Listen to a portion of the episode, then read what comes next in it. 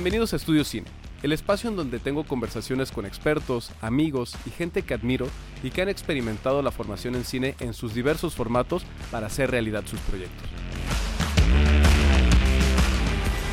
Hola, ¿qué tal? Bienvenidos a Estudio Cine. El día de hoy tenemos invitado a Joan Martí. Joan Martí es un viejo amigo de España y él ahorita está pues en, en, la industria cinematográfica, en el área de arte y de arte conceptual. Entonces vamos a descubrir qué es eso y también pues qué, qué ha hecho para llegar hasta ese punto.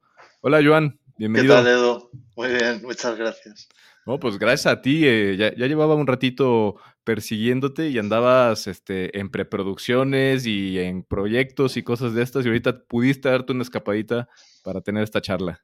Sí, igual han pasado dos meses desde la primera vez que lo intentamos o más, no recuerdo. De Pero hecho, sí, estaba fuera, estaba fuera y, y, no sé si recuerdas que te dije que se canceló el proyecto por, por culpa sí. o gracias a, a, la huelga de, de guionistas de sí, claro, Unidos, claro. de escritores. Pues ahí estamos, medio mundo parado. Hoy he leído que ya hay más de 600 proyectos parados. Wow. Pues mira, aprovechando que, que tocas ese tema, eh, mm sin, sin, decir el nombre del proyecto ni las personas involucradas, pero ¿cómo afecta, o sea, o por qué afectó la huelga directamente a este proyecto eh, hasta el punto de, de, pararlo? No, no, te lo puedo decir, no hay ningún problema. Era ah. público ya, así que... Ah, ok, bien. Pues, a pesar de que el proyecto no tenía, no estaba firmado por, un, por, por escritores eh, americanos, sí teníamos un casting importante americano, que era, uh -huh. que era Joaquín Fénix y, y su mujer, oh, wow. Mara, y entonces el asunto era que mm, el completion bond, que es algo así como el, el seguro de sí. el seguro de la peli. De término de película. Sí, nos dijo que, mm, que en, por lo visto habían, habían posibilidades y de hecho ayer mismo leí un artículo que decía que habían votado el sindicato de actores y habían decidido que, que, que probablemente se unan a esa huelga. Claro, sí, cierto. Entonces existía el riesgo de que a mitad de rodaje, porque es que íbamos a empezar en cinco semanas cuando esto ocurrió. Claro. Así que decidieron que eh, frente a ese riesgo, pues no arriesgarse. mucho riesgo. Eh, sí, sí, no, la, la, verdad es que fue una frustración tremenda porque, porque es que estábamos ahí ya. Claro. Además era una película con... El director era Pavel Pawlikowski, okay. que es el director de Ida, Aida, uh -huh, y uh -huh. Cold War, entre otras. Él, él, wow. él, le dieron el Oscar por Mejor Peli Extranjera sí. por Aida. Aida. Uh -huh. Y, y, nada, pues, pues nuestro gozo en un pozo, como solemos decir aquí. pues tuvimos, es, es, es, es, la segunda vez que me pasa esto. ¿Ah, sí? Que se para por, un proyecto. Por circunstancias así. distintas. Sí, sí, casi siempre son temas involucrados en la financiación. O sea, claro, por supuesto. Esto es así, esto es así. Solo eso puede hacer descarrilar el, el tren. Sí. Y nada, bien, pues, pues, pues por culpa de eso, pues nada, aquí estoy. no, pues digo, qué, qué, qué, lástima, pero pues gracias por estar aquí con nosotros hoy. Y este. No, no, todo bien. Y Joan, pues justamente eh, la, te, tengo mucha curiosidad sobre, pues hace, hace 10, 11 años que, que coincidimos ahí en la SCAC, tú estabas uh -huh. en la parte de, de, coordinación de los másters, tú me diste chance y Aris también de, de, involucrarme en la coordinación con, la, con el máster de cinefoto, que disfruté muchísimo, aprendí mucho y de hecho gracias a, esa, a, gracias a esa experiencia ahora me sigo dedicando a eso, o sea, encontré una pasión en coordinar y en, y en mover y organizar la... Eh, los estudios de, lo, de, las personas que pues ahora me dedico a eso. Entonces. Ya, ya, ya, ya, lo hacías bien entonces y me imagino que lo sigues pues, haciendo bien ahora. Pues me, me, gustó muchísimo, encontré una pasión ahí y, y, gracias, gracias, Joan. Este, desde esa época, pues obviamente tú estabas ya en la búsqueda del departamento de arte. Me acuerdo también que fuiste parte de, estudiante del máster en, en, dirección uh -huh. de arte de ahí del SCAC, luego fuiste pues colega y, y, y alumno de, de, de ay, Murcia, de Félix Murcia. Este, y luego a partir de ahí, ¿qué, qué fue que pasó? Que yo, pues yo me, me, vine de España en el 2013 y a partir de ahí veo en tu currículum que empezaste a hacer proyectos, películas, que estuviste un en Un monstruo viene a verme, eh, película sí. que, me, que le tengo muchísimo cariño, me gustó mucho.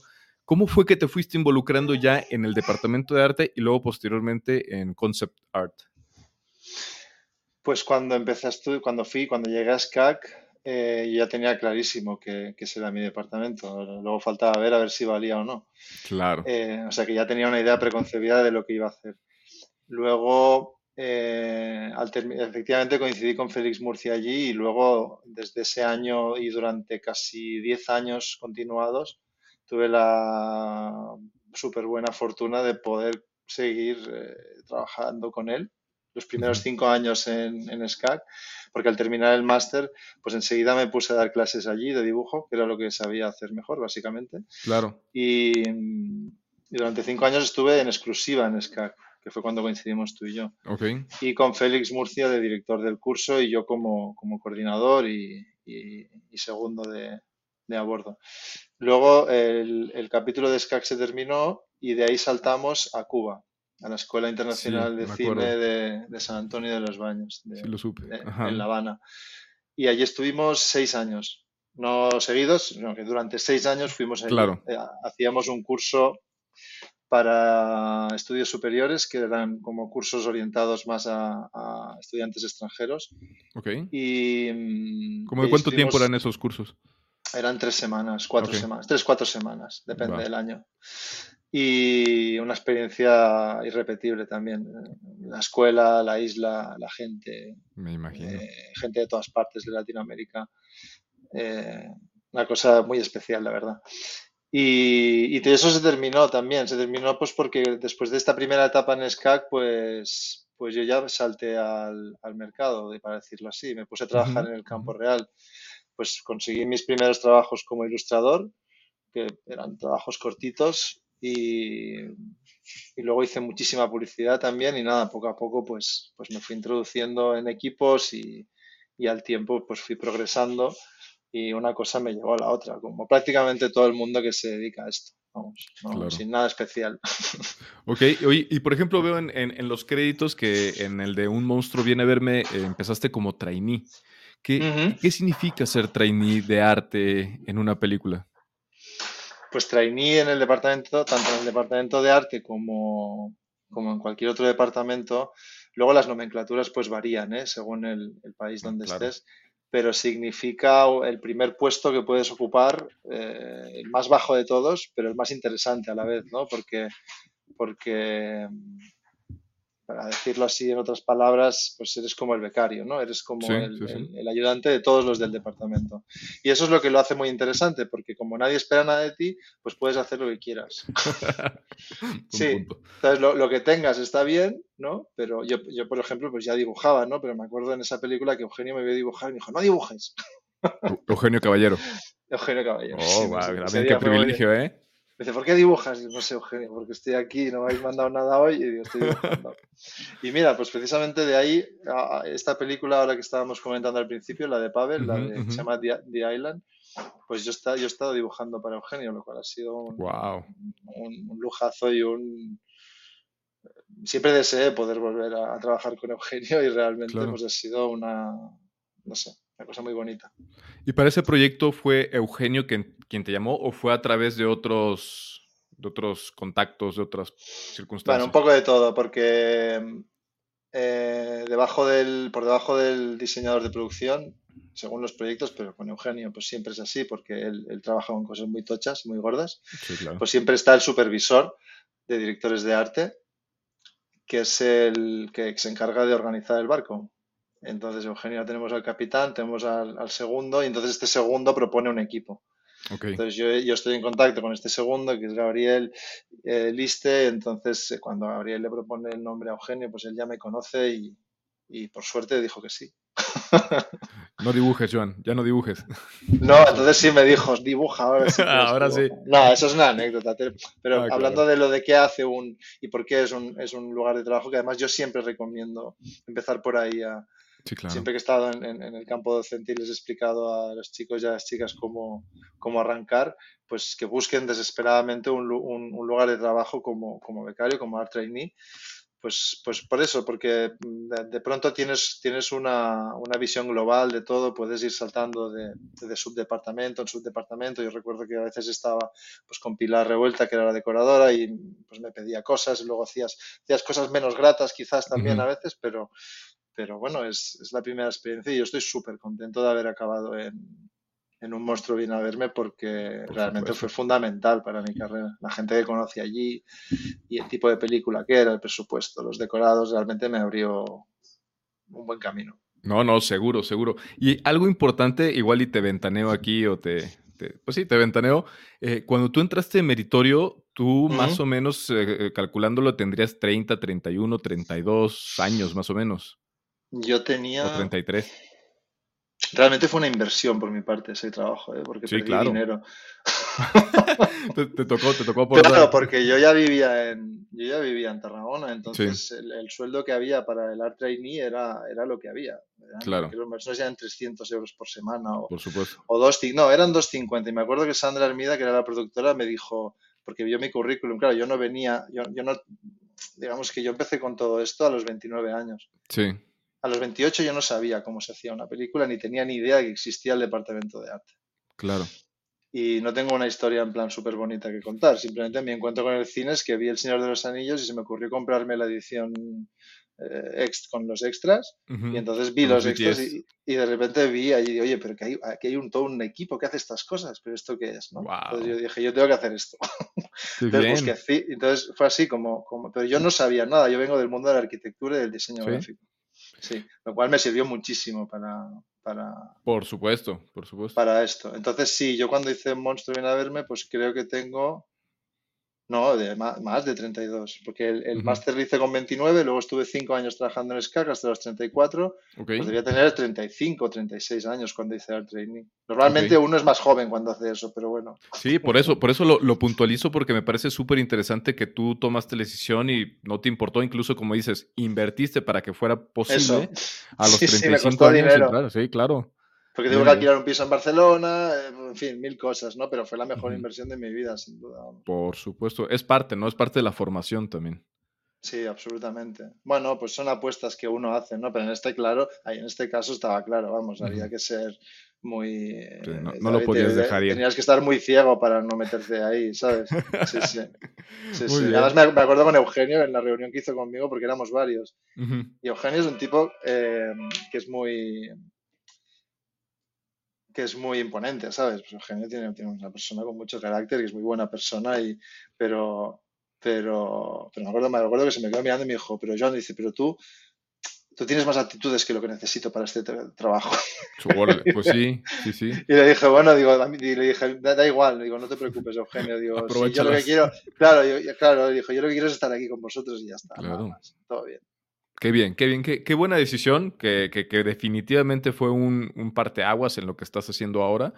Y, ya por último, para cerrar este capítulo de, la, de los, del trainee, quiero hacer un pequeño paréntesis, un pequeño comercial, porque justamente en este podcast he encontrado varias personas que a través de, los, eh, de, las, de la información extendida que vienen en los DVDs, que podría ser el detrás de cámaras, BTS, mucha gente ha decidido dedicarse al cine o ha reencaminado su, vida profesional. Ah, y, es, y, es, por eso que hace, hace unos meses, en, ah, ya no me acuerdo qué mes, pero hace unos meses hice una, pues estoy empezando un festival aquí en Puebla, que va a ser a nivel nacional en, México, que se llama BTS Night y es una proyección de BTS, de proyectos hechos, pues obviamente...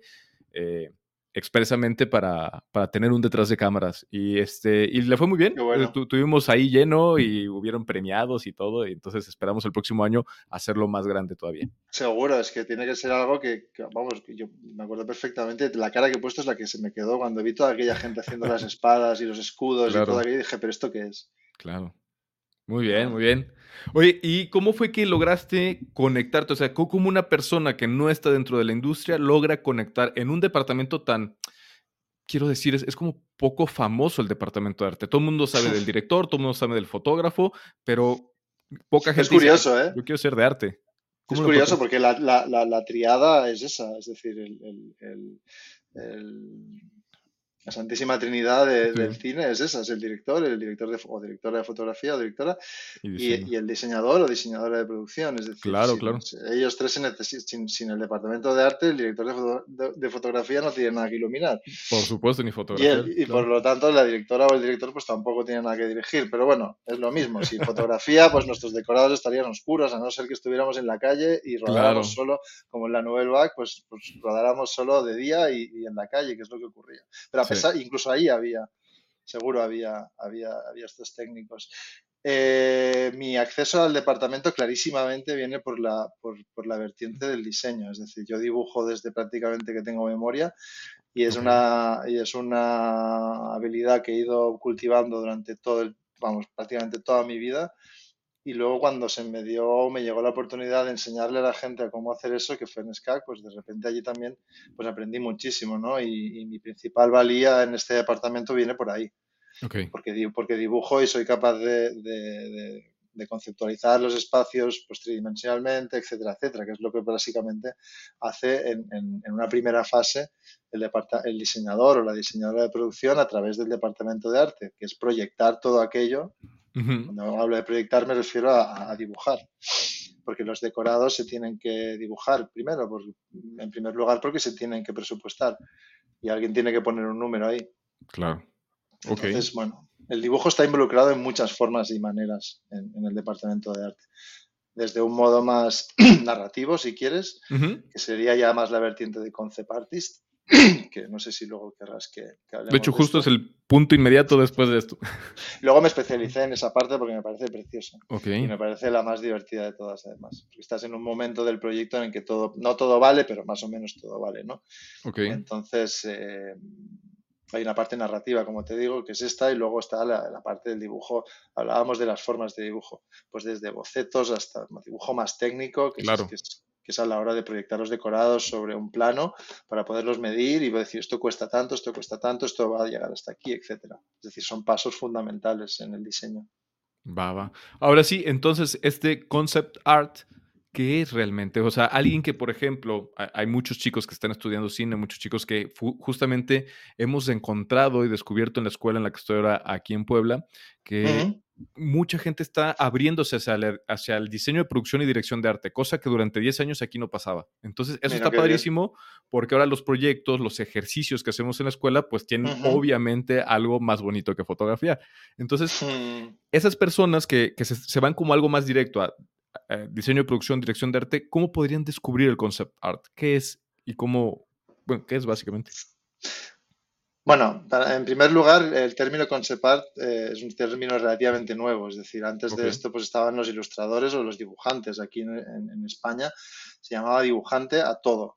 Hicieras lo que hicieras, eras dibujante. Entonces sí, sí, es así. Entonces ahora de repente dibujantes, hay set designers, de repente toda la nomenclatura americana se nos ha engullido en ese sentido. Y para bien, ¿no? Porque también ya así diferencias y categoriza. a mí, a, mí yo compro y a mí me gusta, sí. sí, sí. Sí, pero a pesar de eso tenemos muchos problemas y no quiero irme por esta rama, pero luego cuando tenemos que poner los títulos de crédito en las películas españolas, no puedes poner concept artist porque ellos no, porque no está allí en, el, en, el, en la lista de cosas que, se hacen en las películas, concept artist aquí en España no aparece. Entonces siempre tienes, a veces me ponen diseñador gráfico, a veces me ponen y yo os digo que no, que sí que existe, que, que está claro. Bueno, en fin. Pues nada, es una anécdota divertida. Sí, no, no, no, importante. Es, así. Em, entonces, concept artist, eh, concept art, pues es un término relativamente nuevo que viene a expresar eh, un formato que lo que le sirve al diseñador de producción es para anticipar de un modo visual lo que va a ocurrir luego de un modo físico. Okay. Y esta frase que suena así más o menos cool, pues lo que significa es que, mira, los concept artists normalmente son los primeros, yo soy de los primeros que, me incorporo al departamento. Entonces escoge el diseñador o la diseñadora de producción junto, pues con, lo hacemos, esto lo hacemos junto y después de lecturas de guion, eh, lo que hacemos es una previsualización de escenas clave. Es decir, para mostrar los decorados, pero no es un simple dibujo, porque es un dibujo que tiene que responder a una atmósfera dramática determinada. Claro. Entonces, a partir de estos dibujos va a ser la primera vez, estas ilustraciones, va a ser la primera vez que tanto el director como el director de fotografía o la directora o la directora de fotografía van a poder visualizar qué es lo que está en mente de él. Y a través de estos a través de estos de estas ilustraciones se aprueban diseños o se tiran para atrás diseños o, entonces una vez se aprueba el concepar normalmente ya se pasa a otra a otra fase. Okay. Es la de concreción. Entonces, esos eh, artes conceptuales son básicamente así como trazos muy bien hechos, obviamente que eh, ejemplifican muy bien el espacio, las dimensiones, las texturas muchas veces, pero son más como de estos tracitos que, incluso los puedes mm. enmarcar y poner ahí en tu casa, ¿no? sí. No, em, esto va por estilos, ¿de acuerdo? Eh, hay, hay concept artists que son muy fotorrealistas y entonces de repente te muestran toda la escena eh, en una calidad y, una, y una definición pues que a veces incluso empalaga, eh, para mi gusto, sin, echar, sin echar, eh, a la que nadie se me enfade. ¿eh? Sí, porque yo después de todos estos años he llegado a la conclusión de que prefiero vivir en la inconcreción de las cosas. Es decir, tú puedes mostrar las cosas. ¿Esto por qué lo digo? Porque hay veces que cuando enseñabas, cuando enseñas concept art que están muy acabados, por ejemplo, que están basados mucho en renders que, tienen poco trazo, que hay poca pintura, que hay poco que interpretar, sino que está todo muy definido, ¿vale? Y lo llenas, y llenas esa escena de objetos y de cosas que puede ser una información muy valiosa y simplemente es, eh, un tema de explicar esa lectura, de qué, lectura hace el director o la directora de ese concept Por lo general, si está muy definido, les explota un poco la cabeza porque de repente se ven con la necesidad de tener que aprobar eso o no aprobarlo. Claro porque está todo no da pie a la imaginación tampoco. Exacto, y ese barril va a ser así, y, esa luz tan, tan marcada y tan acabada y tan sofisticada, eso va a ser así. Entonces yo, esto es una opción personal, eh, y también seguramente, pues porque he tenido siempre el apoyo del, del dibujo tradicional y del sketch, que precisamente tiene esta virtud, que es la indefinición de las cosas, Claro. Eh, es decir, un concepto tiene que mostrar el espacio arquitectónico, como bien has dicho. Tiene que hablar de las texturas, tiene que hablar de los colores, sobre todo tiene que hablar de forma y de color. Esto un diseñador de producción inglés eh, antiguo lo decía, ¿no? Básicamente el diseño de producción es forma y color.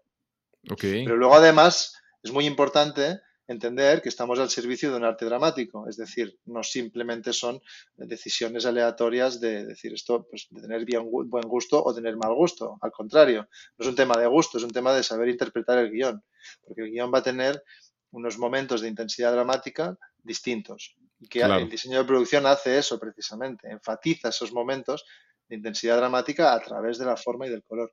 Entonces, el concept art tiene que tener, efectivamente, nos tiene que mostrar un espacio arquitectónico, si lo tiene, porque puede ser un campo abierto, por ejemplo, donde no hay ninguna arquitectura, pero sí hay un, espacio que tiene que ser tratado. Luego tiene que haber una atmósfera dramática, eso es muy importante. Esto se consigue a través de la luz y del color. Es decir, dominar las técnicas para ser capaz de, establecer una atmósfera pues más tenue o una cosa más brillante o una cosa, pero pues, depende de qué, pues del momento de intensidad dramática en el que estamos en el guion, que es nuestra Biblia, ¿vale? Claro. Y por último lugar tiene que mostrar, no, siempre tiene que mostrarlo, pero si lo hace está muy bien, eh, a los personajes. Ok. Esto es algo que, a veces se nos olvida, ¿no? Los personajes dan, dan, dan, escala al lugar, y estamos hablando siempre, el conceptual, estamos hablando de un momento determinado de la, de la, de la acción. Claro. De la secuencia. Es en este, este conceptual muestra la secuencia 23, que es esta, es este momento. Claro, no, es, no es tal cual el espacio, la locación, sino es la escena, es el momento de la escena. Exacto. O sea, la atmósfera dramática es muy importante. Claro, claro.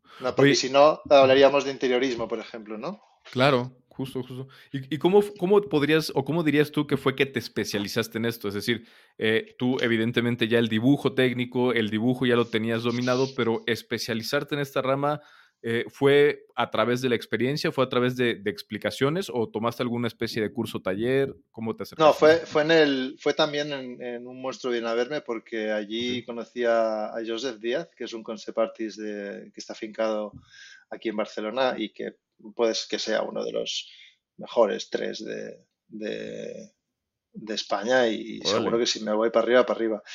Y, estaba sentado al lado suyo y me pasé la peli viendo lo que él hacía, entonces dije, ah, que es que además, o sea, no solo hacéis todo, sino que además lo dibujáis antes. Y lo hacéis de esa forma, entonces con Joseph coincidí por cosas de la vida en, dos o tres proyectos más y realmente él me enseñó muchísimas cosas de las que luego he aplicado. O sea, que lo conocí, este formato lo conocí allí porque Eugenio trabajaba de esa forma. Ok, entonces ahora eso también me, da una pregunta de cuando estabas de trainee en Un Monstruo Viene a Verme, ¿estabas en trainee como en el desarrollo? Sí. ¿O durante el rodaje? No, yo, yo, me, yo me incorporé pues puede que eh, unas 10 semanas antes de, empezar el rodaje. O sea que sí estuve, pero el desarrollo empieza mucho antes. ¿eh? Cuando nos juntamos todos en la oficina. Ya era la preproducción em, entonces. Era la preproducción, pero pero cuando yo llego ya hay muchísimo. El diseñador de producción o la diseñadora empieza a trabajar bastante tiempo antes que, que, cuando eso ocurre y lo hace con, el, con el concept artist. Ok, bien, bien. Oye, y este, y he visto también que en algunos créditos, de ahorita lo mencionabas un poco, eh, tienes crédito de diseño gráfico. ¿Eso es por un error de catalogación de los créditos o es porque no, no, has hecho el puesto de eh, diseño gráfico? Exacto, porque a lo largo de estos 11 o 12 años, ya no me acuerdo, pues, pues he ido cultivando las otras vertientes. Soy diseñador gráfico también y, lo he hecho. Básicamente cuando me lo han ofrecido lo he llevado es otro, es un campo, mm, bueno, no menor, es, importante, ¿no? Porque todo forma parte del, espectro visual. Es decir, cuando, cuando hacemos concepts, por ejemplo, la gráfica es muy importante también. Sí, claro. Tenemos que incorporar eso, ¿no?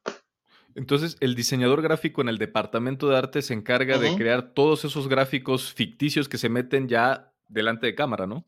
Correcto. Todo lo que es cartelería, em, eh, papeles, eh, cartas, eh, cualquier cosa que se te ocurra que lleve gráfica, pues eso hace el diseñador gráfico. ¿Y eso cómo te lo piden? ¿Te llega como un breakdown, un formato? Te dicen, tienes que hacer 17 cartas con membrete, tres pósters, una señalética. Ay, ojalá, ojalá me dieran una lista. No, no, no va así. No, no, no. realmente hagas lo que hagas en el departamento de arte, lo primero que vas a tener que hacer es un desglose, un breakdown. Claro. Dicho, en función de lo que de, lo que tú vayas a hacer. Es decir, si haces un si te vas a ocupar de la gráfica de la película, pues vas a hacer un desglose de la, de, la gráfica que vas a necesitar. Y no siempre está todo escrito en el guion. De hecho, casi nunca está escrito todo en el guion. No hay nada. En el guion está la acción verbal y hay descripciones más o menos, eh, hay pocas descripciones en los guiones y no tiene que haberlas realmente.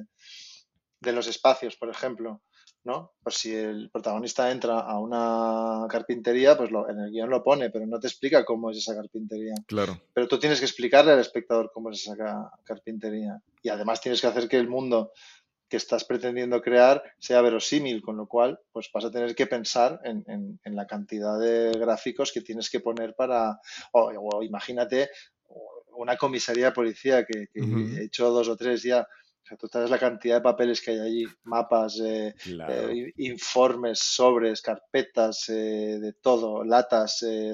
además, no puedes poner, últimamente, estos últimos años, tenemos la aparición estelar del, ahora que hablamos de gráfica, el departamento de clearance. Ajá, claro. Que, sí, que es un follón. Eh, nada más para aclarar un poquito, ¿qué es el departamento de clearance? Pues clearance es un puesto de trabajo que habitualmente forma parte de la propia plataforma, en este caso, pues eh, si hablábamos de Netflix, o sobre todo son estas plataformas las que tienen mucho cuidado con eso. Tenemos que recordar el caso del número de teléfono del juego del calamar, que no sé si lo conoces, seguro que sí. Sí, sí, sí. Pues en un bonito momento se le ocurrió a ese señor inventarse un teléfono. Claro. Pues gracias o por culpa de estas cosas ahora tenemos una fiscalización de absolutamente todo lo que hacemos. Entonces todo lo tenemos que pasar, tenemos que hacer unas listas interminables eh, explicando pues eh, todos los elementos gráficos que vamos a usar, la procedencia, si hay que pedir derechos. Claro. La parte buena es que si hay que pedir derechos y es un buen departamento de clearance, entonces puedes pedírselo a ellos. Les dices, mira, quiero usar este mapa y la fuente es esta. Entonces tú no tienes que andar pidiendo derechos, sino que son ellos mismos los que, entonces al cabo de dos o tres días te contestan y te dicen, pues lo hemos conseguido o no lo hemos conseguido. Pero... si quieres poner un mapa que compraste en una papelería atrás, necesitas el clearance del mapa. Todo. Cuando trabajas para las grandes plataformas, para Netflix, Amazon, HBO, sobre todo Netflix son muy, son muy quisquillosos claro. en esto. Sí, porque ya, ya han tenido varios pleitos por este asunto, entonces eh, les, les, merece la pena, ¿no? Pero supone una carga de trabajo extra para nosotros, evidentemente. claro. Ahora con la inteligencia artificial, a ver si, como, como está libre de derechos, dicen, pues, sí, sí, pues puede ser una vía. Híjole, puede ser una vía. Está, está, pero, por ejemplo, entonces, ningún elemento del decorado puede traer una marca, evidentemente. Pero, por ejemplo, una playera negra, pues pasa, pasa como cualquier cosa. Pero si, si se nota que es una marca en específico, no la podemos usar. Bueno, si yo saliera con esta playera, como dices tú, me gusta mucho esa palabra, pues, pues eh, me preguntarían que de dónde la has sacado, si es un diseño reconocible. Claro. En este caso no, la ropa no, porque ya forma parte de, de vestuario. Ah. Pero, pero en cuanto a gráfica, sí, evidentemente. Sí, sí, todo. Todo. Tenemos que dar una descripción de todo lo que, de lo que sale y, y, si luego además, ellos hacen luego un visionado de, de toda la serie. Entonces me ha pasado alguna vez que ya incluso habiendo terminado el proyecto, me pasan la lista de, oye, mira, porque no todo lo que se rueda aparece en el corte final. Sí, también. Entonces esa criba se hace después, no antes. Ok. Entonces de repente me pasan, eh, hemos identificado estos elementos gráficos en toda la serie. Entonces tienes que mm. mirarte toda la lista. Y, sí, esto, esto está bien porque en ese momento todavía pueden pues borrarlo en postproducción o, cambiar una letra o, o lo que sea. Wow. Sí, sí, esto es así. Interesantísimo, ¿eh? También pues eh, tenerlo en cuenta y tener mucho cuidado con esos elementos reconocibles que pues tienen derechos, tienen derechos de, autor, tienen derechos de, eh, de, marca y pues no los podemos utilizar así de, forma aleatoria. No, no, hay que, lo que hay que hacer es a veces simplemente con una pequeña transformación es suficiente. Ah, ok. ¿Sabes? Tampoco hace falta inventarse todo desde cero y que no tenga nada. Y luego también hay casos y casos, ¿sabes? O sea, si de repente coges el logo de Coca-Cola, que es una, o Apple, o, o cualquier marca que sea muy reconocible y la varías un poquito, pues entonces ahí puedes tener problemas. Claro. ¿Sabes? Tienes que huir de todo esto que sea tan reconocible. Por supuesto. Y, y, de hecho las propias marcas, o sea, si tú vas a sacar, si vas a usar iPhones, por ejemplo, en los proyectos, tienes que pedir permiso, por supuesto, y les tienes y Apple pide los guiones para leérselos. Sí, sí, sí, ya tienen políticas muy claras ellos. Sí, no quieren que sus aparatos estén relacionados con violadores, con, claro. ¿sabes? Con estas movidas. Wow, entonces ya... Eh, sí, sí. Dime, dime. No, te voy a decir que ya tu, departamento ya no solamente es me pongo creativo y me pongo a poner este, eh, eh, no sé, letreros y todas cosas, cosas de esas, sino también hay que pensar en los temas legales y protegerse todo el tiempo, porque. Mm, bueno, digamos que es una consecuencia. No es que estemos todo el día pensando en eso, pero sí sabemos que hay una parte que, pero del mismo modo que cuando construimos un decorado, sabemos que depende de la naturaleza del decorado, vamos a necesitar la firma de un ingeniero que certifique que un equipo de 40 personas se puede subir a esa plataforma que está medio volada encima del mar y no va a pasar nada. Es decir, son, son, cada paso que damos, digamos, pues sí necesitamos esas certificaciones, pero en el, caso de la gráfica, pues de clearance, pero todo sí, es una constante, sí, sí. Es un trabajo serio este, Edu. eso veo, eh, eso veo. Yo pensé que era hacer dibujitos ahí con Eugenio Caballero nada más. Ya, ya, pues no. Oye, ¿y cuántos, este, por ejemplo, en una película, cuando estás en diseño gráfico, cuántos productos tienes que hacer?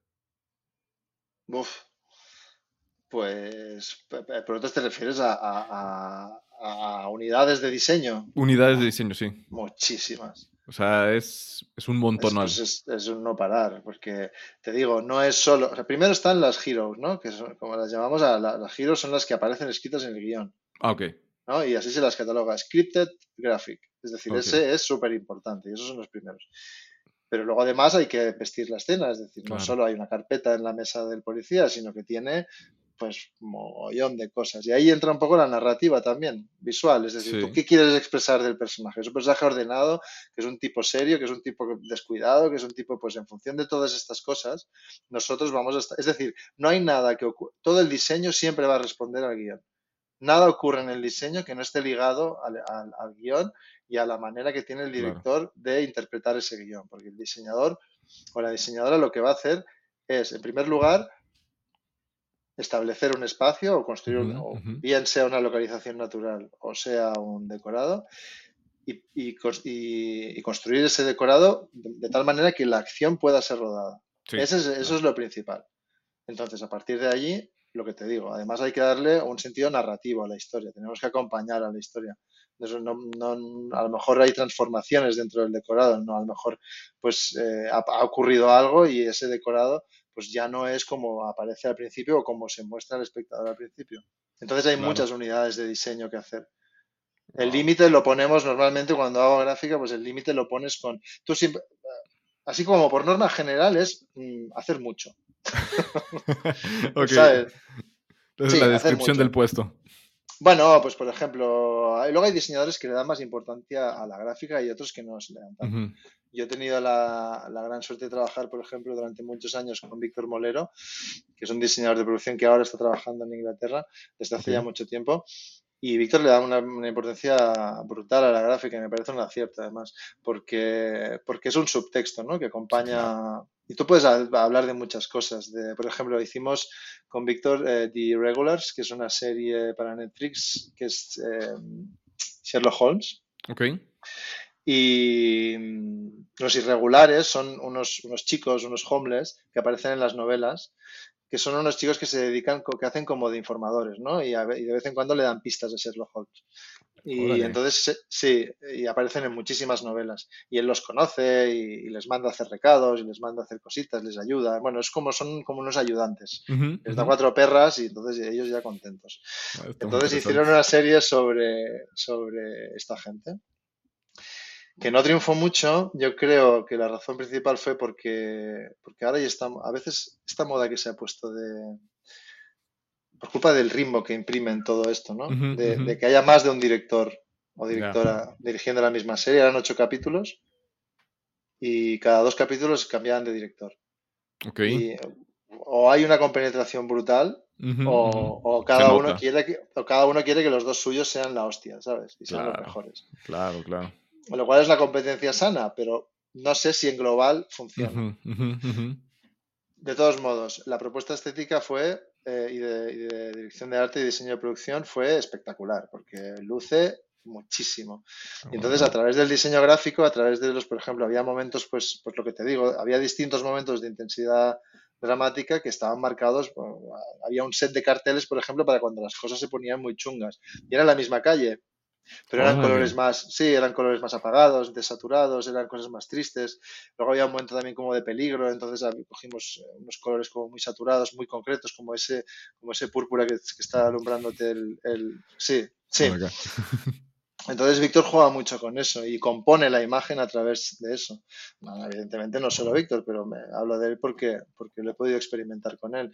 Pero son herramientas que tiene el diseñador o la diseñadora para eh, articular la narrativa esta subyacente que te digo del texto. Y lo que te digo, de repente hay gente ¿eh? que le da mucha importancia, pero luego hay otros pues que no le dan tanta importancia. Entonces, el mismo espacio, el mismo set, que podría ser una calle, que podría ser un interior, eh, tiene elementos que lo decoran según el mood, es decir, el letrero que antes era un amarillo opaco y luego se pone amarillo saturado y luego amarillo no sé qué, según lo que está sucediendo en A ver, depende, depende de qué, porque lo, que, no, lo que no puedes hacer es, claro, si, si has visto un cartel, el cartel del bar de la calle de Sherlock Holmes en el siglo XIX, que, está, que, que, ya tiene una forma y un color, no, mm, a no ser no, no puedes cambiar ese, cartel. Estamos hablando de cartelería, por ejemplo, esto lo usamos en algo que se puede justificar, que son carteles que se pegan en la pared. Sí. Anuncios de mm, pósters. Claro, claro. Entendamos. Ah, ok, vale, vale, vale. Bien, Y también estamos hablando de distintos decorados. Para hacer un cambio así en un mismo decorado tiene que estar justificado. Tiene que haber un paso de tiempo mm, que lo justifique. ¿no? no puede ser de un día para otro. Ok, sí, claro. Hay que, hay que respetar un poco unas normas de, de sí, supongo que de, respeto al espectador. claro, claro. Claro, esto en el teatro es, es muy distinto.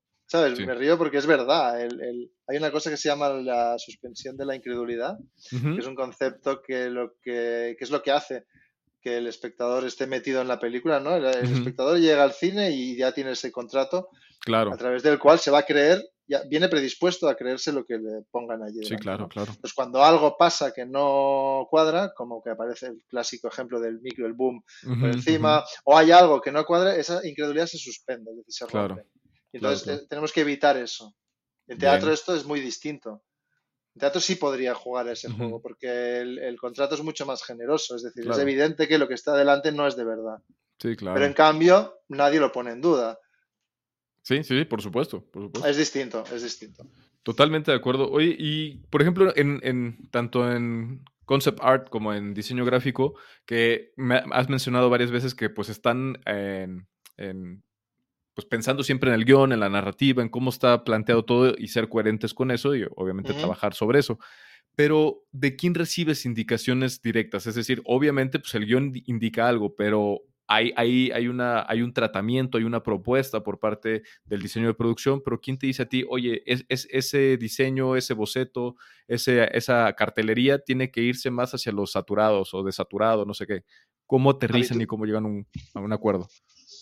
Habitualmente el, diseñador o la diseñadora. Es decir, todas las decisiones eh, a ese nivel, incluso, pues es que decir solo estético es un poco simplista, pero sí, todo pasa por allí. Es decir, el ok final em, pasa por el diseñador o la diseñadora. Pero ¿cómo te lo comunica? ¿Cómo te dice esto tiene que ser así? O sea, porque tú te puedes imaginar el guion de una forma y él de otra. Sí, mira, en primer lugar, eh, hay una paleta de color que está establecida previamente por él o ella, con lo cual ahí ya tienes un margen de acción.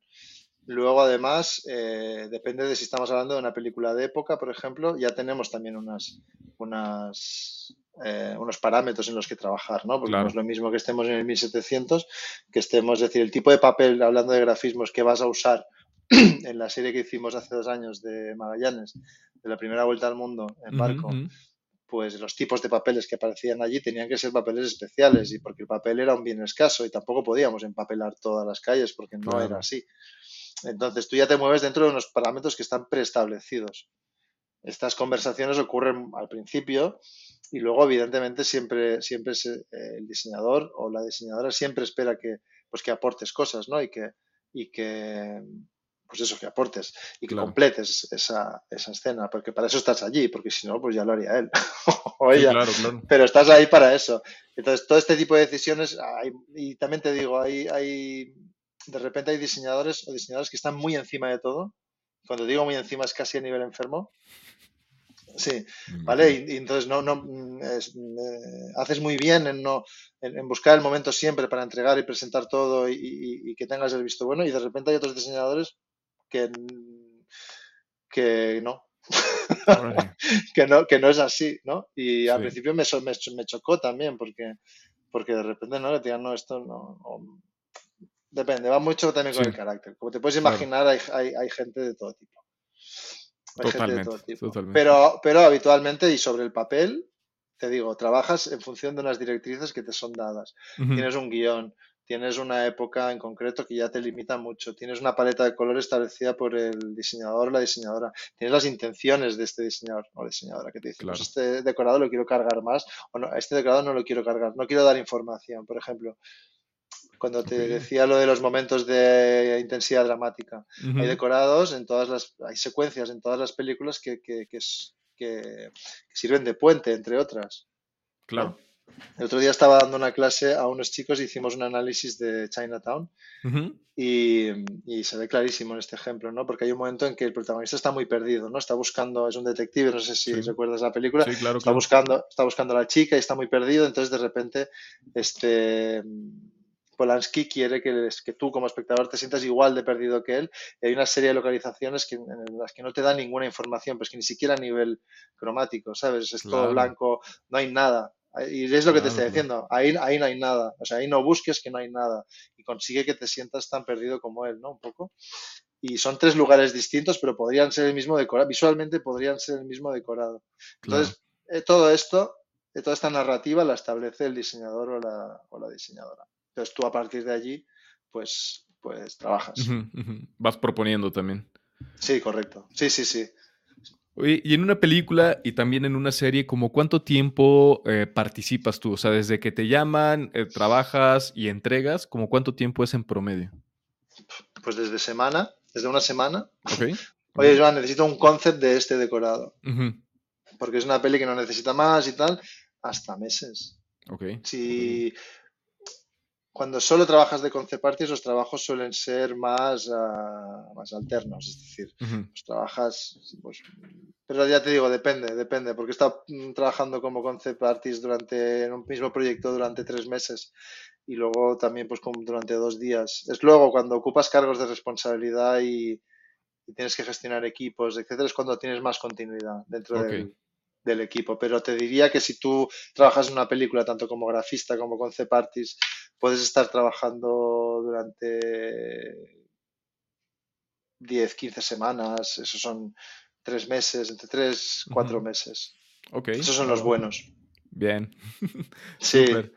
Sí, porque no tienes que andar pensando qué vas a hacer la semana que viene. Sí, claro. Que también ese es un tema rudo, ¿no? De, de, trabajar en la industria cinematográfica, que tienes un proyecto muy bien, pagan bien, tienes un periodo de tiempo, pero después, en lo que cae el otro, muchas personas pueden caer en la desesperación, en la ansiedad. Hay que gestionar muy bien los recursos en esa, en esa época. ¿Cómo lo llevas tú más o menos? ¿Cómo, cuál es tu, tu estrategia? A mí se me da fatal esperar, porque nuestro curro es este, es esperar. O bien estás esperando a que se confirme, o estás esperando a que siempre estamos esperando. O a que paguen también. O a que paguen, o, a ver qué saldrá después. Y yo con el tiempo me he ido calmando. Al principio lo vives con más, con más eh, ansiedad, ¿sabes? Sí, claro, claro. Con más inquietud, porque dices, estás ahí terminado esto y, estoy pagando los autónomos y, el siguiente y que va, al menos en mi caso, tengo, voy a tocar madera, tengo la suerte de que al final siempre, bueno, de hecho llevo 12 años y, nunca me ha faltado. Ah, qué bueno. nunca me ha faltado trabajo, pero es verdad que, que somos así. Y cuando tenemos trabajo, estamos que, que, es, que, es, un infierno, ¿sabes? Y cuando no tienes, cuando, que, cuando llega, ¿no? Es como que si de repente desapareces del mapa. y es una cosa psicológica que tienes que, afrontar. Pero vamos, igual que cualquier otro autónomo. Es decir, pues lo mismo le ocurre a los fontaneros, lo mismo le ocurre a cualquiera que se gane la vida por su propia cuenta. Claro. Oye, ¿y cómo le haces para mantenerte eh, en contacto con la gente? Es decir, terminas un proyecto, pero hay que mantenerse como en el radar de las demás personas para que te llamen a otro. Sí, absolutamente. Sí, sí, sí. Esto lo hice mucho cuando empecé, ¿no? Eh, esto lo decía mucho, se lo digo mucho también en, eh, cuando estoy dando clases, que buscar trabajo es un trabajo en sí.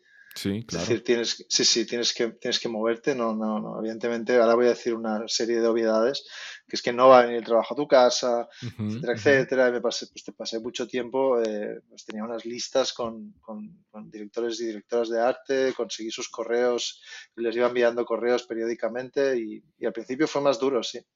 Luego, eh, más o menos quedas ubicado, porque al final es que no somos tantos, ¿sabes? Y gente que dibuja todavía menos. Órale. Entonces, eh, yo tuve la gran suerte de tener esta aptitud a mano y, puedo decir que no me ha faltado el trabajo. Es más, en los últimos años me está tocando escoger. Wow, pues que, bueno, ya, ya tocaba, ya llevas varios años en Tiene, que tiene lo suyo también. Sí, sí, sí. ¿Por qué? Mm, nunca. Porque no sabes. claro. Porque yo antes cogía todo lo que. Pero también es verdad que la situación personal cambia, ¿no? Pues cuando empecé no tenía hijos, entonces podía ponerme a currar cuando fuera, a los 10 minutos. Me llamaban, oye, Joan, pues venga. Porque de alguna manera intuía que si yo daba salida a ese curro y la, daba con inmediatez, independientemente de que fuera sábado, domingo, lo que sea, era una intuición tan, tan, a la que puede llegar todo el mundo a la conclusión, que es que a la siguiente te volverían a llamar. Claro, claro. Y así lo hice. Luego, pues ya, pues te digo, la vida pues se complica. Ahora tengo tres hijos. Eso te iba a preguntar, eh, ¿tienes tres hijos ya? Sí, no trabajo los fines de semana, a no ser que me paguen mucho dinero. Muy bien. No, no, es coña. Pero es verdad. No, es verdad que no trabajo los fines de semana. pues está bien, está perfecto.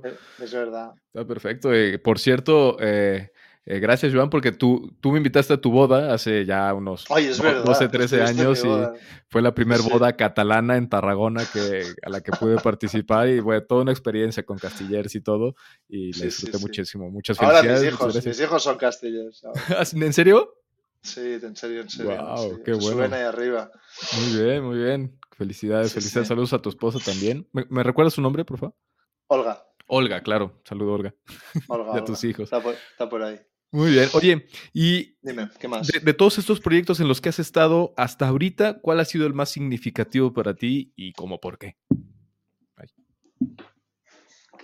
Bueno, pues ya lo hemos nombrado varias veces, ¿no? Pero el monstruo fue muy especial. Sí. Porque fue la primera superproducción que hice, por, pues por presupuesto, por el equipo, por la gente que estaba allí, por, por Bayona, por Eugenio, por, muchas cosas. ¿no? puede, que fuera la pues sí, fue la primera vez que hice, a ver, sin ofender ni nada, ¿eh? pero cine de verdad en el sentido de una producción y además el, cargo que ocupaba me permitió estar desde muy al principio hasta casi el final. Con lo cual, yo era tan barato, pues que, claro, cuando haces de trainee eres tan barato que nadie te quiere echar. claro, y aparte, con la actitud que traías y tus habilidades, pues cómo. Claro, y luego ves que cuando estás ahora parece que llega un momento en que ya, ya te quieren echar, o sea, cuanto antes, ¿sabes? El coce, ¿para qué lo quieres? ¿No? Es como tiene que estar luchando ahí el diseñador, no, no, que lo necesito dos semanas más y es como que te quieren echar rápido para, para aligerar la mochila, ¿sabes? De, salarios. Por supuesto. Entonces, le tengo mucho cariño a ese eh, y, en realidad todos son especiales por algo, ¿eh? No, Pero sobre todo los que me, con los que tengo mejor recuerdo son los, los, que, los que he podido estar en, digamos, en la oficina, porque al ser dibujante y a partir de la pandemia también, pues eh, cada vez las oportunidades que he tenido de estar eh, metido en el proyecto, ahora lo, lo, estoy recuperando otra vez, porque mm, pues ahora estoy ya ejerciendo de director de arte es decir, antes dibujaba y ahora ya estoy mandando a gente que dibuje, que es distinto. Es, bueno, ganas más, pero es más aburrido porque no dibujas tanto, al menos en mi caso. Claro, claro, claro, claro. He dejado de dibujar. Y estoy llevando rodajes también. Entonces esto te permite estar allí en el día a día. Claro. Pero no me quedaría con ninguno y me quedaría con todos. Si tuviera que escoger uno, me quedaría con el monstruo porque fue el primero y quizás con este último que no hemos podido hacer, porque, y ojalá lo hagamos, porque es que es un proyecto súper bonito. El de Pavel, el de, en este que te digo que estábamos en Canarias y se suspendió, pues era, es un proyecto súper bonito y se tiene que hacer. Seguro, seguro.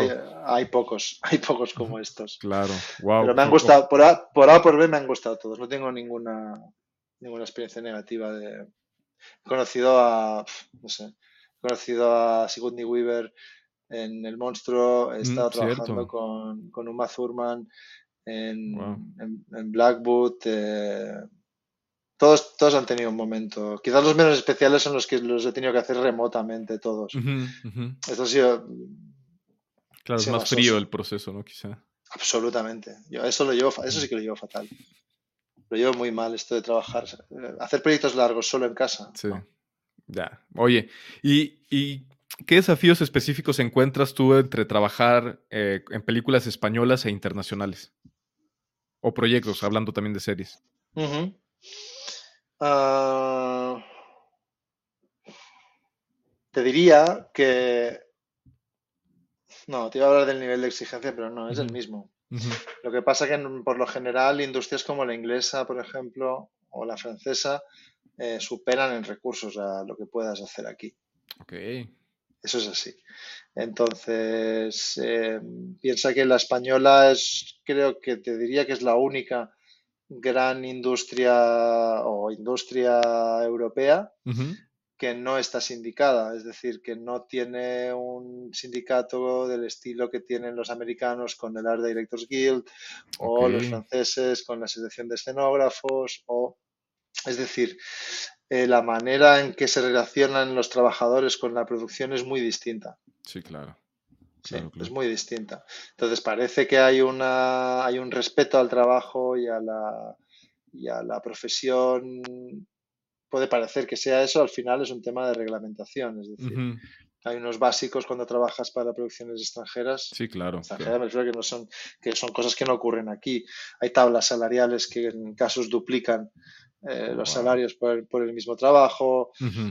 Eh, en ese sentido, no creo que estemos en una industria sana del todo.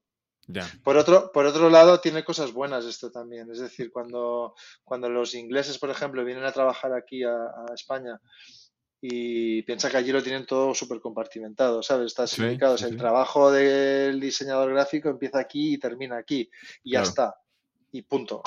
Sí, claro, y no hay claro. más. Y no hay más, ¿no? Entonces, cuando no lo sabes, de repente le vas a preguntar algo a alguien y dice, no, no, yo no sé nada de esto. Y yo te digo, pero bueno, pero, tú, pero, pero, contéstame si el carro lo vas a usar. Un carro. Era un, es que era un carro. Era un carro que salía de Sherlock Holmes, era un, carruaje. Entonces, yo tenía que poner unos gráficos en ese carruaje. Entonces, yo, estaba, yo estaba en Inglaterra y me fui a preguntarle, y me decían, no, la, trae, pues esa chica tiene tal. Yo me fui para allá y le dije, oye, el carro. Me dijo, no, no, es que yo el carro no, no tengo nada que ver con el carro. dije, ya, ya lo sé, digo, pero a lo mejor, no, no, y no, y no quiso saber nada de mí. ¿Cómo crees? Y entonces, eh, y eso lo tienen muy a rajatabla, ¿sabes? entonces es, muy rígido todo allí.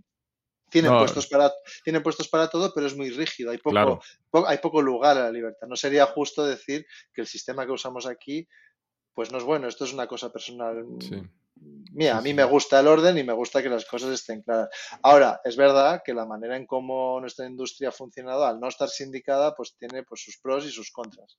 Los pros, pues que pues que no, sé cuál es el pro no sí, sí que sé cuál es el pro. el pro el pro es por ejemplo que permites que, que el autodidactismo por ejemplo sí también también la creatividad se puede desarrollar más también. Uno de nuestros directores más internacionales, sino el que más, Pedro Almodóvar, pues no pisó en su vida una escuela de cine y ahí está. Claro. Y es capaz de exportar ese cine tan bonito y tan personal y tan que nos gusta tanto a todos y a todas. Entonces, eso es algo que se permite en, aquí, en, este país, alguien con, intuición, con buenas maneras y, y sabiéndolo hacer, al día siguiente de decidir que quiere hacer cine, al día siguiente, si sabe cómo hacerlo, puede ser diseñador o diseñadora de producción. Puede hacerlo. En Inglaterra no. Claro, ¿no? Bueno, las estructuras son diferentes, sí. Exacto, necesita una experiencia de 10 años como mínimo. Claro, para entrar al sindicato y, poder ser parte de... Bueno, para, claro, necesitas ese recorrido. Sí, claro. Siempre y cuando estemos hablando de cine, digamos, no independiente. Claro. Que es lo mismo que ocurre en Estados Unidos. Sí, son industrias que están mucho más protegidas y que protegen mucho más al trabajador que aquí. Aquí cada vez que empezamos un proyecto de Edo tenemos que negociar nuestro salario, cada vez. Ok. Y con los, internacionales no. Ya hay un tabulador, te dicen toca esto y, viene bien. Bueno, tienes unos mínimos, hay una tabla salarial y tú partes de ahí. Luego, además, pues el caché, pues lo que quieras, lo que tú seas capaz de sacar. Pero viniendo de aquí, normalmente con lo que dan la tabla salarial a mí ya me vale. no, no, no vas. Claro. porque es que te digo, eh, por lo general es un tercio más de lo que. Claro de lo que parece que se le da más importancia, no lo sé. Realmente son industrias. Mira, te voy a dar un dato para que veas. En España, después de la crisis de 2011, de la inmobiliaria, eh, el, presupuesto anual del gobierno español en ayudas a la cinematografía estaba en 75 millones. Después de la crisis bajó a 35. Y de ahí hemos ido bajando. De ahí hemos ido bajando hasta, no sé si ahora debemos estar cerca de los 30 o así, o 30 y pocos. Wow. En, en, Francia, cada año, el gobierno francés invierte 850 millones de euros en cine. Sí, 850 millones cada año. No, no, y he tenido la suerte de visitar, por ejemplo, las escuelas. Por ejemplo, aquí en España no hay ni una sola escuela oficial de cine. Es decir, para estudiar cine en España tienes que ser rico. O tener unos padres que se puedan permitir el lujo de, para estudiar en las escuelas. y pagar lo que tú ya sabes que pagaban esos alumnos. Sí, claro, claro. Entonces, sí, aquí en México sí hay escuelas públicas. Aquí en pues México sí, de hecho en la ciudad en la que estoy, en Puebla, hay una, hay una, escuela pública de cine y bueno, pues ahí va. Pero estamos en eso, ¿eh? estamos en eso, pero, pero para que veas las diferencias, ¿no? Pues pues te decía, los ingleses cuando vienen aquí flipan y les encanta venir a trabajar aquí, porque de repente pues te conviertes en una cosa mucho más versátil, ¿no? Y vas saltando de un lado a otro y, no hay problema, ¿sabes? El, caso es sacar eso adelante. Claro, las industrias, los sindicatos que hacen protegen el intrusismo laboral, es una de las funciones que tienen. Por eso están tan restringidos los trabajos y, tu responsabilidad empieza aquí y termina aquí. Hay otra cosa que me gusta mucho de la inglesa, es que a partir de las 5 allí no trabaja ni Dios. Wow. Eso es así. Muy bien. de 7 a 5 y se acabó. Y, no, y allí y ya está. Y ya está. Pero es que sí debería de ser, ¿eh? porque también la industria cinematográfica, también en México es muy flexible, como lo podrás eh, imaginar, como en España. Somos más versátiles y todo esto, pero también somos más permisivos y hay muchos más abusos y, tampoco está bueno. Sí, claro, abusos todo, todo el tiempo. Es decir, eh, al no tener este, este contexto legal, digamos, en el que apoyarse, pues te digo, cada vez tienes que negociar el salario, tienes que explicar, tienes que decir, tienes que. Entonces, eh, ah, no puede ser que todo esto simplemente dependa de tu, tu, tu habilidad para.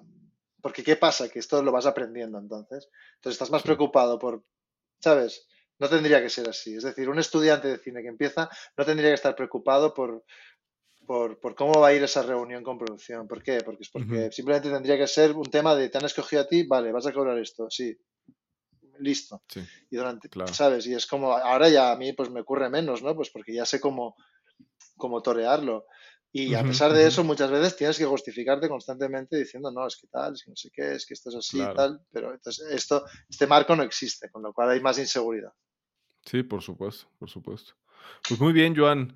Eh, se me ha pasado rapidísimo el tiempo platicando contigo, tanto tiempo de no, de no vernos y parece que fue ayer cuando todavía estábamos ahí en, en Barcelona, en, el edificio de la SCAC. Este, sí para ir cerrando ya. Eh, cuando me, oigan, los de SCAC he dicho que las cosas son caras, verás. Va a venir Aritz y me va a decir, ¿tú qué dices? no, son caras. De hecho, ya, entrevisté a, Jordi Branzuela, que, ahora es el, el, coordinador del máster de, foto, y hizo un comentario muy similar. Y, pues es la verdad, al final de cuentas. Pero pues obviamente el caché que tiene la SCAC, la, todo esto, pues es, valiosísimo. Eh, pues para ir cerrando justo esta cuestión de los estudios, el, el podcast se llama Estudio Cine. Eh, ¿Qué consideras tú que era como la mayor fortaleza del máster de dirección de arte cuando estabas ahí o ahora que no sé si lo conozcas, cómo se ha actualizado, pero cuál ha sido la mayor fortaleza del máster de arte? Al menos durante el tiempo que estuvimos nosotros, hicimos un cambio muy importante que fue pues mira, dentro de este desconocimiento que hablábamos al principio del departamento de arte, muchas veces uno puede considerar desde la profanía que, el departamento de arte simplemente pues construye decorados y ya está. Y van allí, levantan los panos, los ponen y ya está. Entonces, uno de los grandes cambios que introducimos nosotros fue, fue precisamente ese, el, dar a entender que el director de arte o la directora de arte o en este caso el diseñador o la diseñadora, que son dos cosas distintas, pero ahora no vamos a abrir ese melón, eh, lo que tiene que hacer es saber, eh, lo que tiene que hacer es saber eh, hablar con el departamento de construcción, no construir ellos mismos el decorado. Que es algo que ocurre mucho en las escuelas, por desgracia, aquí también. es decir, la valía del director, la directora de arte no es que, sepa cómo pintar una pared o, cómo sepa cómo empapelar un pano al aire o, no, no, ella lo que tiene, o ella o él lo que tienen que hacer es pensar el proyecto y luego trasladar todo aquello y tener un diálogo con el equipo de construcción que sea, por ejemplo. Y esto no ocurría antes. Y nosotros fue, digamos, una de las puntas de lanza que introducimos, pues fue esa, el, darles a entender que no era necesario que ellos mismos hicieran el decorado con sus manos, porque no era ese el asunto. El asunto era que ellos van a tener que eh, gestionar un equipo y estar pendientes de mil millones de cosas y precisamente esa no es una de ellas. La otra sería, que fue un poco también mi campo de trabajo, fue la relación del departamento de arte con el de efectos visuales. Ok.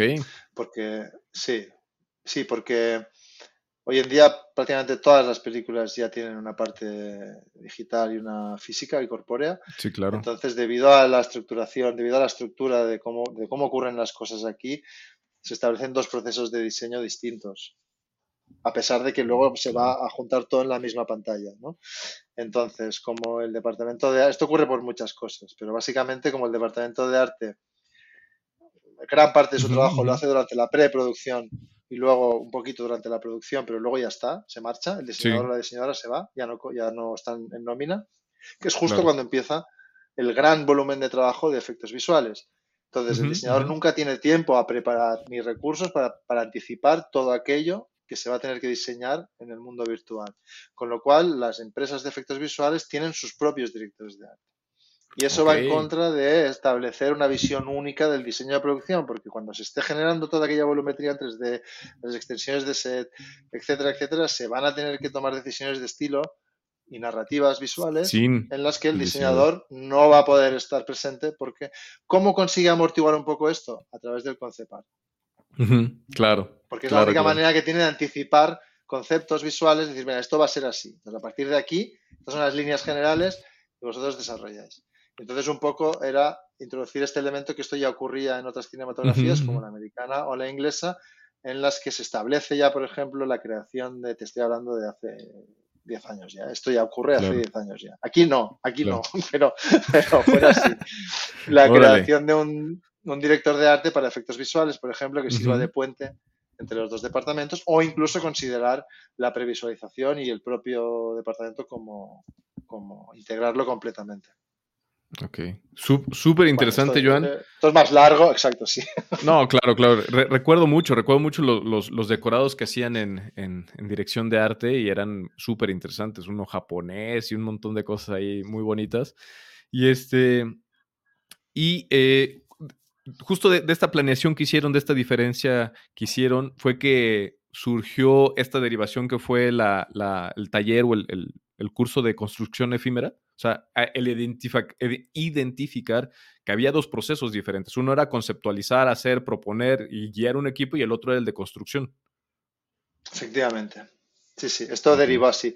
Yo ya no llegué a estar cuando estaba ese, ese curso montado, pero digamos que la, la, semilla de todo aquello pues fue lo que, lo que propusimos durante el tiempo que estuvimos allí. Pero sí, sí, pues se podría decir que ese, ese curso salió de la necesidad de entender que una cosa era proyectar y diseñar y la otra era la ejecución técnica de todo aquello. Claro. Ok, pues buenísimo, Joan. Eh, pues para, para, ir ya, ahora sí cerrando, eh, ¿cuál pensarías tú, ahora que llevas ya un buen rato e, en, el ámbito profesional y que estuviste en la parte de la academia y en la coordinación de la academia y que sigues dando clases por lo que, por lo que escuché que, tienes alumnos, ¿cuál para ti sería un curso que consideras que quizá no existe, pero que a ti te gustaría tomar? Algo que, un curso que, que quizá englobara elementos que te gustaría que alguien te explicara, que te, que te aterrizara de una forma ordenada, sistematizada y que no existe. O que, o que quizás sí existe. Ah, no, sí, por supuesto, por supuesto. O no, no. Quizás sí existe. ¿Sabes qué me hubiera gustado? Sí, sí, sí. Me hubiera gustado hacer cuando estábamos, cuando estaba todavía en SCAC, tuve la oportunidad de hacer una visita a unas jornadas de puertas abiertas de la National Film School en, Inglaterra. Entonces, pues, tuve la oportunidad de, estar allí. El, el, director em, me acompañó y me enseñó todo lo que hacían, las aulas, los proyectos, la manera en cómo se relacionaban los departamentos en los proyectos, cosas que son de libro, Edu, que tú y yo las hemos visto toda la vida. Es decir, que los alumnos de fotografía hagan las, hagan las prácticas en conjunto con, con, los de arte es algo que, claro. ¿sabes? Que debería ser normal. Y, me hubiera gustado, una vez estuve allí y dijo, a mí me hubiera gustado estudiar aquí con este programa de estudios. Y sí, sí, porque, porque es que, es que no es nada novedoso, está todo inventado. En ese sentido está inventado ya. Me hubiera gustado tener una formación así porque me hubiera ahorrado muchos pasos. Ahora ya no puedo tirar para atrás, pero, pero me hubiera ahorrado muchos pasos y, y, pues estudiar, una, estudiar en una escuela de cine, pues, pues evidentemente pues yo venía con el bagaje de arquitectura, es decir, yo sabía proyectar espacios y pensarlos, pero no sabía decir, no, no, no conocía el lenguaje audiovisual. Okay. los Entonces, de plano, los encuadros y todo esto no lo conocía, lo tuve que ir conociendo pues a medida que me iba interesando en el, en el asunto. O sea que te faltó, por ejemplo, en el máster un poco de, o sea, más relación con otros departamentos, con otros másters, por ejemplo. Bueno, que hubiera sido una cosa más orgánica, ¿sabes? Claro. Que de repente se trate todo y sobre todo que se entiendan las disciplinas, que es lo que te decía al principio. Que creo que esto ya no ocurre y, me consta que cada vez ocurre menos, pero se sigue teniendo un poco a veces la concepción de que incluso ahora que se le llama diseñador o diseñador de producción, que es un nombre así como más pomposo, eh, se sigue a veces menospreciando. Y esto lo he visto en, lo he visto en rodaje también, que he tenido la oportunidad de estar, ¿no? Se sigue menospreciando un poco a la, a la, disciplina. Y esto ocurre, esto lo, esto lo explicaba Félix con Murcia con mucha gracia, que decía, esto, esto es porque, dice, mira, dice, al fin y al cabo, todo el mundo ha decorado su casa, ¿sabes? Y ha, ha escogido los muebles del sofá, y hay los, los colores del sofá y, ha pintado una pared. Y entonces se ve como, como, una, o sea, como una disciplina, como una técnica asequible. en cambio, nadie pone nunca en duda el trabajo del, el director o la directora de fotografía. ¿Por qué? Porque tiene, lleva implícita un control de una técnica que a ojos del director o la directora se le antoja complicada. Es decir, un director asume que puede hacer una película a pesar de que no tenga una buena relación con el diseñador, por ejemplo. Porque al fin y al cabo luego él va a poner la cámara. O sea, evidentemente siempre van a buscar que sea la mejor de las relaciones. Pero en algún momento entiende que la relación con, el, con, el, director de fotografía es mucho más importante que la, que la relación que pueda tener con... Y más en la época de Félix Murcia, cuando era en 35, bueno, negativo y había un proceso alquimista ahí con, el, con la fotografía. Ahorita ya es un poco, un poco más accesible, pero... Sí, ha perdido un poco de relevancia. Y esto es así, pero hubo un momento en la época dorada de los estudios de Hollywood, las estrellas de cine eh, escogían a sus propios directores de arte. Sí, claro. Es decir, las estrellas eran... O sea, la entidad ha cambiado. Sí, también de foto. Sí, sí, ah, sí, esto es ah, así. Ah, ya, ya. ¿Quién quería? Pero decía, no, yo quiero que este director de arte sea quien construya los decorados para mi película. Es decir, que el ah, director de arte o la directora de arte tenía un, nivel y una entidad importante. Luego lo que te digo, con la aparición de las técnicas, es decir, el director depende absolutamente del, director de fotografía de una forma que no lo hace o no interpreta que lo hace. Yo te diré que sí, evidentemente. Sí, que si no tienes esa relación, pero yo no sé si ellos piensan lo mismo o, tienen, o nos tienen en esa consideración. Mm, bueno, creo que un poco por ahí va el tema. Pero él lo explicaba con mucha gracia. Y usaba ese ejemplo, ¿no? todo el mundo, todo el mundo ha, hecho lo que yo, lo que se creen que yo hago aquí, porque claro, ellos llegan aquí, el decorado está montado. y es normal. y, me ven a mí cogiendo, me ven en el momento en el que cojo el sofá y digo, no, ponlo más para allá, porque es que estás en el último momento, pero no han visto todo lo que has hecho antes. Sí, claro. Ni todo lo que has sufrido, ni todo esto no se ve. Y en cambio, los directores de fotografía, me perdonen todos y directores de fotografía, pero claro, controlan una maquinaria que el director muchas veces no sabe controlar. Claro. y, que el, cambio y el resultado es en ese momento, o sea, quizá preiluminas en algún momento, pero todo el follón de ir a montar y, ver el resultado de tu trabajo lo ven ahí en vivo. Pero cuando llegan al set, ya está todo montado. pocas veces les vas a ver mientras estás en el despacho proyectando o cuando estás construyendo o todas las visitas que has hecho o todas las muestras que has preparado, etcétera, etcétera, ¿no? O todas las reuniones que has tenido. Pero en cambio, durante el rodaje, que ya está todo el mundo allí, si hay un cambio de set y hay un cambio de lighting, entonces allí todo el mundo ve qué ocurre. ¿Qué es lo que ocurre? Que hay un ejército de gente que coge trastos que pesan un montón, perdón por ser simple, pero es verdad, que además llevan luz y venga para aquí, para allá, no sé qué, tal, y esto aquí, tal, no sé cuánto, no sé qué, ponlo aquí, y el humo, tal, y entonces de repente dicen, hostia, que esto, hostia, que esto cuesta, ¿sabes? Y la cámara, y la cámara. hay un tío, hay, un, hay, una persona custodiando la cámara todo el rato. Todo el tiempo. Todo el rato, exacto, y tú lo sabes bien, hay un tío cogido a la cámara y no se suelta de ahí. Cuando estamos en el descanso, está ahí cogido a la cámara y no se mueve de ahí. Entonces, eso es muy visual, es muy, eh, o sea, esa imagen es muy fuerte.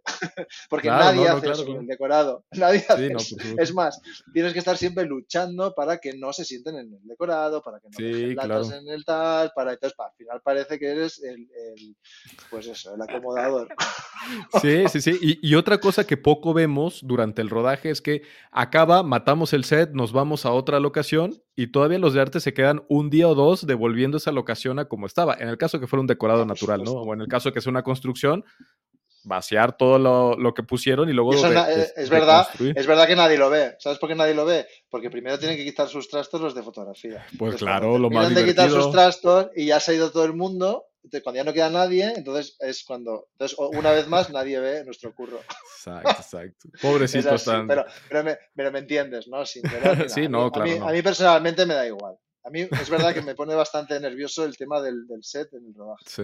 Entonces, eh, sí, sí, sí, sí. Tengo una siempre, llevo una, una cinta de balizas siempre. ¿Sabes? Como, espera, sí, mira, la tengo aquí. Te lo voy a enseñar. La cinta de baliza es como de que de estas de. Ah, claro, de, de no pasar, ¿no? Esto, si alguien va a ver este podcast, por favor, y quiere hacer un rodaje desde dirección, esto funciona muy bien. Entonces tú coges esto y, lo balizas todo. y donde no quieras. no pasa. No, claro, entonces justo cuando van a rodar, vas allí y dices un momento que voy a quitar las cinticas. Y normalmente esto funciona. Luego te encuentras con gente que a pesar de que esté balizado, se sientan igual. Wow. Oye, pero qué, qué, buena idea, ¿eh? Porque sí, si no hay que estar todo el tiempo a los 65 del crew no se sienten, no se sienten, es decorado, no se sienten. Muy bien. Sí, a ver, hay situaciones que son comprensibles y otras pues no tanto. Para, a mi entender, no. Claro. A mi entender, no. Mira, hay una película que se llama Mi, eh, mi vida con, no, sí, mi vida con Marilyn Monroe o mi, mi, mi noche con no, no, recuerdo exactamente el nombre, pero es, un, es una película sobre un rodaje, un rodaje muy polémico que hubo en los años 50 pues, o 60, que estaba Marilyn Monroe, que estaba ya muy perjudicada. Em, y hay un momento que pues, no hay nadie en el set, o se están preparando y de repente pasa alguien por allí y coge una silla y, se la lleva, ¿no? O la cambia de sitio, o la coge para que se siente alguien. De repente aparece un tío allí que no sabe quién es, que es el encargado del set, y le monta un Cristo, le pega una bronca y dice, ¿pero qué haces? Pero no, no puedes tocar esa silla, porque esa silla solo la puede tocar alguien de arte. Que, mira, eso es una consecuencia también de, lo que te hablaba del ámbito sindical, es decir, sí, se sabe. Sí, claro. Eso se sabe. Sí, no, por supuesto. Y, es, también es por respeto a todo el crew. O sea, los elementos que utilizan ustedes son más cotidianos. Evidentemente la gente no va a ver un, no va a mover un tripié con una luz, porque sabe que es un elemento del cine, pero no sabe que esa silla es parte de la ficción de, ese cine que se está haciendo. Sí, o, que, o, no entiende que ese sofá no se puede tocar porque en la siguiente escena Claro, eso lo sé yo que estoy allí, o el, o el, stand-by que de turno, que, ese sofá con ese cojín puesto de esa forma. Es decir, lo que no podemos hacer es estar eh, atrezando el set todo el tiempo. Claro, claro, claro. Entonces, cuando uno se siente en un sofá, pues ya está dejando una marca que no estaba antes. Entonces, ¿que se va a ver? No, o sí, no lo sé, pero no lo sé. Ese es el problema, que no lo sé. Siempre les digo lo mismo. Me dices que esto no se va a ver, digo, pues es que no lo sé, chico. Claro. digo, sí, claro, no, tengo Ni, no, tengo, no, tengo, ni idea, pero he visto cosas que te, vamos, he visto cosas eh, alucinantes. Ya no te hablo de sentarte en una silla, ¿eh? hablo de coger el prop y, comérselo. sí, Sí, sí, absolutamente. Gente que se come comida de escena, que está allí puesta en un, en un... Sí, sí, tengo, tengo anécdotas para... Pero bueno, ya es otro, esto es otro capítulo. ¿eh? Claro, claro que sí. Pues, eh, de hecho, ahora que lo mencionas, pues ya eh, dentro de algún tiempo te volveré a buscar, Joan, para actualizarnos, para saber cómo vas, para saludar a tu familia. Y pues nada, por lo pronto te, te comento, te voy a mandar por correo este, este parchecito, es un parchecito de, del ah, podcast. ¡Ah, qué chulo! Para que lo pongas donde tú consideres y luego a ver si nos mandas una fotito, no sé, en una mochila de trabajo, en algo que, que lleves al set. Sí, seguro que sí. Pues nada, Joan, te lo agradezco muchísimo. Gracias por acompañarnos en este podcast. Espero que te la hayas pasado muy bien. Y pues te auguro mucho éxito, eh, que sigas haciendo arte, concepción de arte y sobre todo que empieces ya a dirigir y a eh, diseñar producción de las próximas películas españolas internacionales. Estaré bueno, todavía muy al pendiente de tu carrera. ojalá, ojalá, no me escondo, ¿eh? me encantaría, pero, pero esto, esta profesión es de largo recorrido. Gracias a vosotros por, por vuestro tiempo y eh, yo, por supuesto, me ha encantado. a mí me gusta más hablar que un, que un tonto un lápiz. y, y, muchas gracias, Edu. Me ha encantado verte de nuevo. Y, Igualmente. Y estamos en contacto. Estamos en contacto, Joan. Y pues muchas gracias a todos por, por seguirnos, por escuchar el podcast. Síganos en redes sociales, en arroba estudio cine podcast. Y pues ya, en YouTube, en TikTok, en Instagram. Y denle like y seguir y todas esas cosas. Muchísimas gracias. gracias. Hasta luego. Chao, Edu.